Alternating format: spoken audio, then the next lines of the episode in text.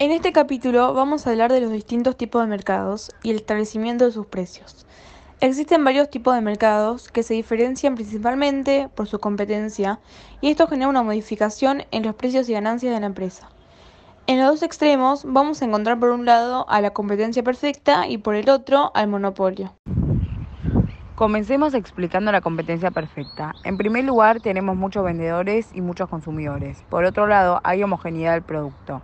Esto quiere decir que el bien que se está comercializando es idéntico o muy similar en todas las empresas. Además, hay una libre entrada y salida del mercado, es decir, que no existe ningún tipo de barrera para aquel que quiera comenzar a vender el producto o dejar de hacerlo. Y por último, la información es perfecta, o sea que todos tienen el acceso a la forma de producción, elaboración, etc. Debido a todo esto, podemos entender que el precio va a establecerse únicamente de acuerdo a las reglas de oferta y demanda, ya que ni los ofertantes ni los demandantes tienen el poder de hacerlo. En el caso que deseen modificar sus precios, se perjudicarán nada más que a ellos mismos. Con toda esta información podríamos concluir que las verdulerías como conjunto son un mercado de competencia perfecta, ya que los productos vendidos son muy similares. Hay mucha cantidad de ofertas como de demandantes y cualquiera que quiera puede sumarse al mercado.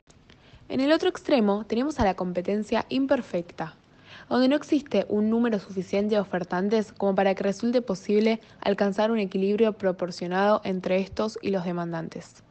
El caso más extremo es el del monopolio, donde hay muchos consumidores mientras solamente hay un vendedor.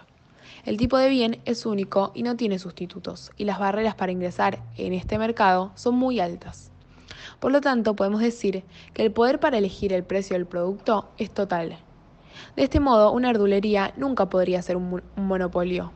Sí, tal vez podría tener más o menos poder sobre el precio según la zona en la que se encuentre, por ejemplo, en un pueblo pequeño en el que solamente haya una verdulería, aunque así y todo no tendría un poder total, porque cualquier otro podría comenzar a vender verdura en ese pueblo, por lo tanto, no se trata de un monopolio en el caso de las verdulerías.